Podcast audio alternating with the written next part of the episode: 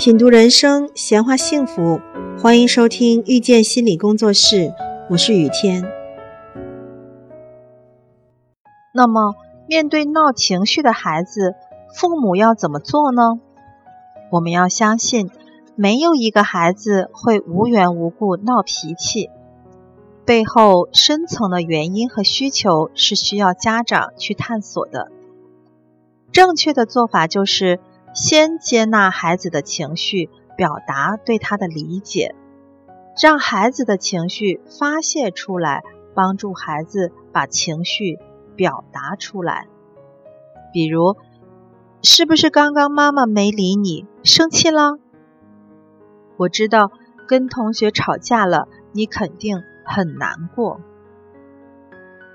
当孩子感觉到自己的情绪被接收到、被理解。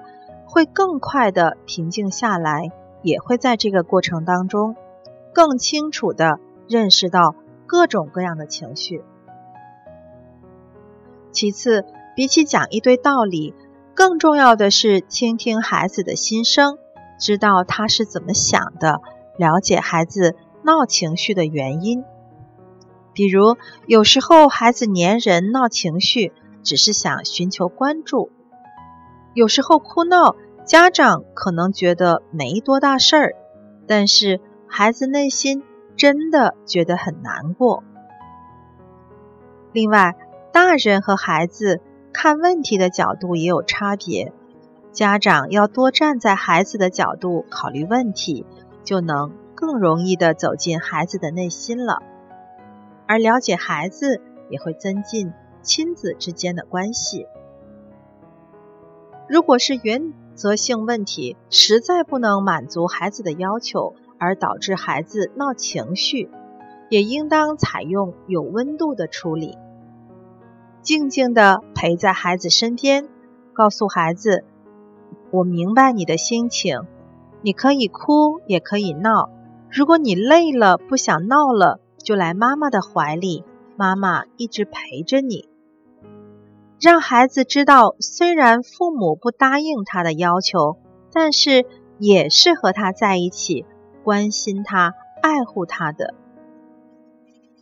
把爱和规矩同时给孩子，这样他内心的安全感不会被破坏，又能守规矩，规范自己的行为。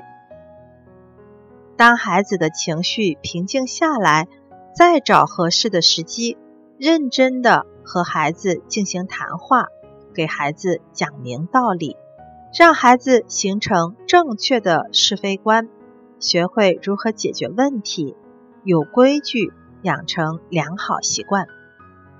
这样做对孩子的身心健康发展都是很有利的。教育需要技巧，处理孩子的情绪问题也是有方法可循的。